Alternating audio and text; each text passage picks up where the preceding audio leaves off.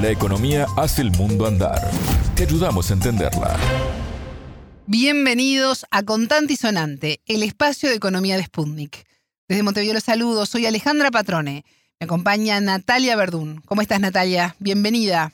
Muchas gracias, Alejandra. Te cuento que hoy nos vamos a centrar en las finanzas personales de los latinoamericanos y compartiremos estrategias para empezar a ahorrar. El tema.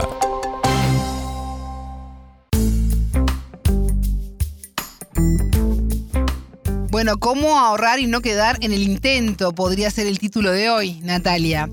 Tomando en cuenta la crisis global que estamos viviendo y la particularidad además de América Latina, la región más desigual del mundo. Parece todo un desafío y no muchos latinoamericanos lo encaran. De acuerdo a Global Findex, la base de datos del Banco Mundial enfocada en relevar información sobre ahorro, inclusión financiera y préstamos, solo el 11% de las mujeres y el 16% de los hombres ahorra en América Latina.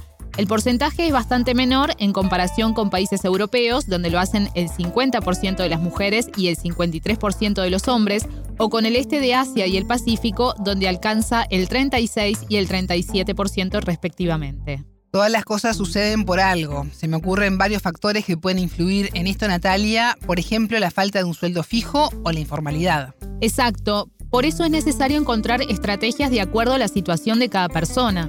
Sobre este tema, en Contante y Sonante hablamos con Gisela Canales. Ella es directora de Dele Peso a sus Pesos, una empresa nicaragüense de consultoría, asesoramiento y educación financiera. Economía para todos. Generalmente solo se ve el ahorro como una acumulación de dinero, lo cual muchas veces se puede ver como algo negativo porque ante tantas necesidades del día a día, acumular sin un propósito se nos puede, nos puede parecer algo extraño, innecesario, que realmente más bien nos va a perjudicar en vez de favorecernos.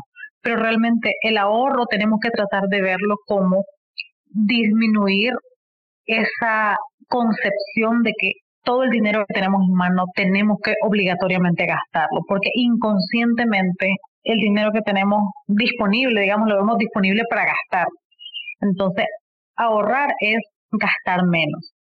Nosotros desde el peso sus pesos, una de las cosas que en países como Nicaragua, por ejemplo, hemos tratado de impulsar es el microahorro.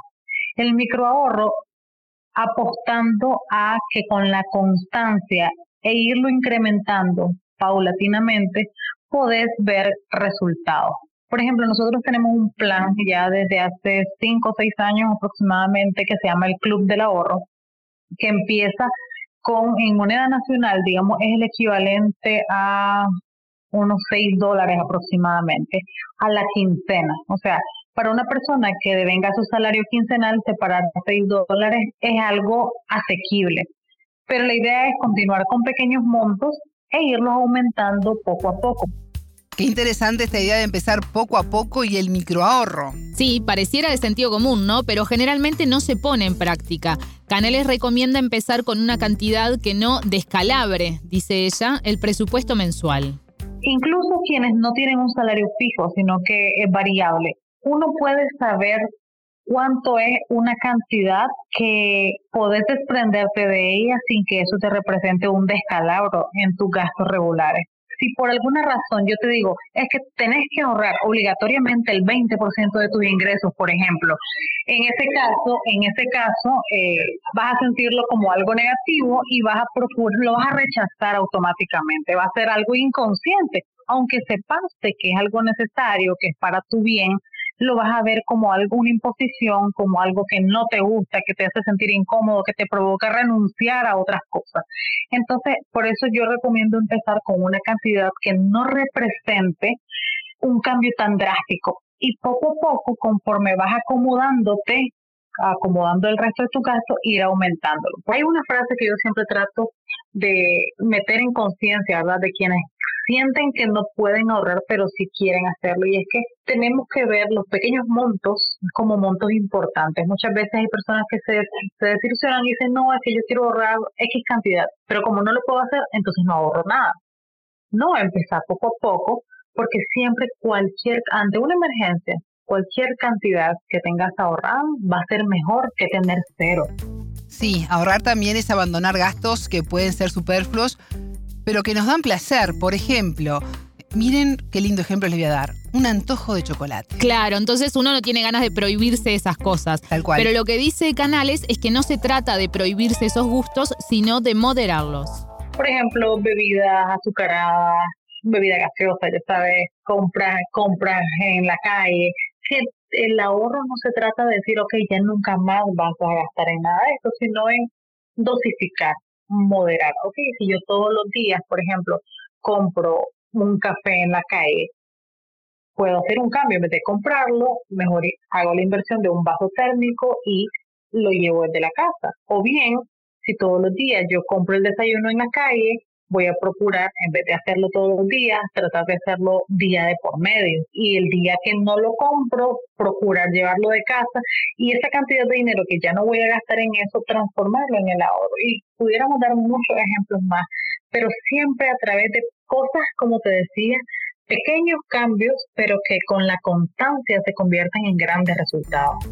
Otro de los pilares para empezar a ahorrar es tener un propósito, una meta. Cuando tenés claro qué es lo que querés. Eso te ayuda a ponerle un monto específico, ya ese propósito tiene más forma, tiene no solo un nombre, sino también una cantidad. Y te va a ayudar a evaluarte y medirte. Ok, si yo sé que mi meta, por ejemplo, tiene un precio de el equivalente en cada moneda nacional de 100 dólares, yo puedo ir evaluando, ah, ok, esta semana ahorré 5, la próxima semana ahorré 2, la siguiente ahorré 3, y así voy viendo el alcance hasta llegar a mi meta. ¿Por qué es importante además tener un propósito? Porque te va a permitir automotivarte. Mejora en tu autoimagen, en tu autoestima, cuando te das cuenta que sos capaz de lograr cosas a través de pequeños cambios que conlleva el ahorro eso te va a ayudar a motivarte a continuar haciéndolo. Cuando ya ves materializado el esfuerzo. Ahora, hay metas de corto, mediano y largo plazo. Si es de menos de un año, es una meta de corto plazo. Ya entre un año y tres aproximadamente, ya es una meta de mediano plazo. Digamos que estoy ahorrando para la prima o el enganche, como le llaman en los distintos países, para un vehículo. O quiero comprar un vehículo usado que anden, que puedo ahorrar en ese periodo. O cosas de mayor plazo, cuando son más de tres años, eh, como una casa o como decía ya para algo todavía mucho más avanzado como pensar en tu vejez. Natalia, ¿en la región existen ejemplos de trabajar en los niños en este tema a nivel formal? Me estoy refiriendo porque Canales habla de hábitos y en la infancia es cuando se aprenden muchos de ellos y nos van a quedar además para toda la vida. Sí, según nos comentó, las experiencias formales de educación financiera son muy pocas. A nivel regional son muy pocos los países que están trabajando de forma directa en este tema. Países como México, por ejemplo, que ya han ido incorporando en su programa educativo de primaria la materia de educación financiera, o entiendo que hay avances importantes en países como Costa Rica, pero no es la mayoría. Al contrario, estos temas, ni siquiera los docentes están capacitados todavía en esta materia. Tenemos mucha tarea que hacer pero además o sea, no podemos dejársela únicamente a las escuelas, por ejemplo, o apostar a que sea el sistema educativo el que tome la batuta o el liderazgo para llevar educación financiera a nuestros niños, porque los primeros maestros de los niños somos sus padres. Entonces, de nada va a servir que en el colegio, por ejemplo, le hablen de ahorros si en la casa hay mucho despilfarro, y hay mucho gasto hormiga, y hay mucho sobreendeudamiento. Entonces, el niño absorbe del ejemplo que ve. La entrevistada se refirió también al papel del Estado en este tema.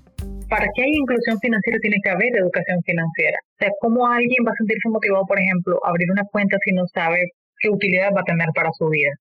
Entonces, van vinculadas directamente. En el caso de los estados, obviamente es vital, si se quiere dar a paso acelerado el avance en la educación financiera, tiene que haber una iniciativa desde el ámbito público. Por ejemplo, en Nicaragua hasta hace cuatro, cinco, máximo cinco años quizás se ha popularizado un tipo de cuentas, claro, con montos límites moderados que requieren muy poco o ningún saldo mínimo. Esto probablemente son productos para que sean más asequibles, para que permitan la inclusión financiera, quizás no sean tan rentables para las instituciones financieras. Entonces sí ahí debería haber como algún incentivo Y ahí es donde puede entrar el aporte de los estados. Por el otro lado, el Estado a través del sistema educativo tiene que también echar la mano. Entonces, es necesario en general, a nivel regional en América Latina, la inclusión financiera todavía está